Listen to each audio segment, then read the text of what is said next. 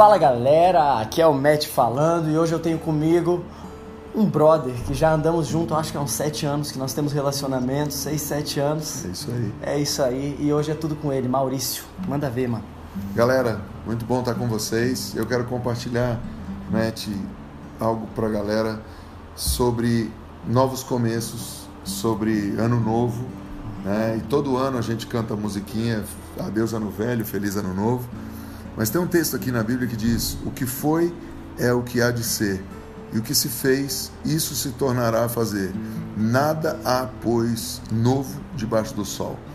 Isso nos deixa intrigado, né? Que, tipo assim, cara, como não há nada de novo? Se você pensar, o número de notas musicais e seus acidentes são os mesmos desde que foi criada a música. Então, tudo que a gente faz é uma composição em cima do Criador.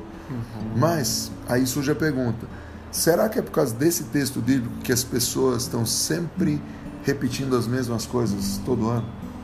Por que, que as pessoas não saem daquele velho ciclo?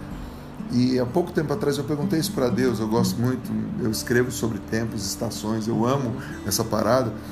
E Deus falou: vai estudar a palavra ano. E em hebraico, quando os caras fazem a celebração de ano novo, é Shana Tová, que é um ano bom, um ano doce, um feliz ano novo, né?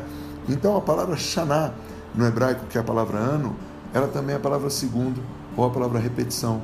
Uau. Isso quer dizer que se você e eu não nos preparamos para um ano novo ouvindo a voz do Criador, nós vamos repetir as coisas do passado. Por isso o apóstolo Paulo vai escrever aos Coríntios dizendo assim: os olhos não viram, os ouvidos não ouviram e nem chegou no coração humano aquilo que Deus tem preparado.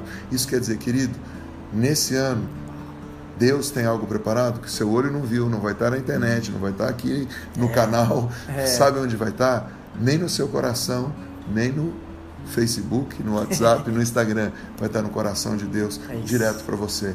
Por isso, a cada nova estação, nós temos que buscar dele, porque dele, por ele, para ele, são todas as coisas.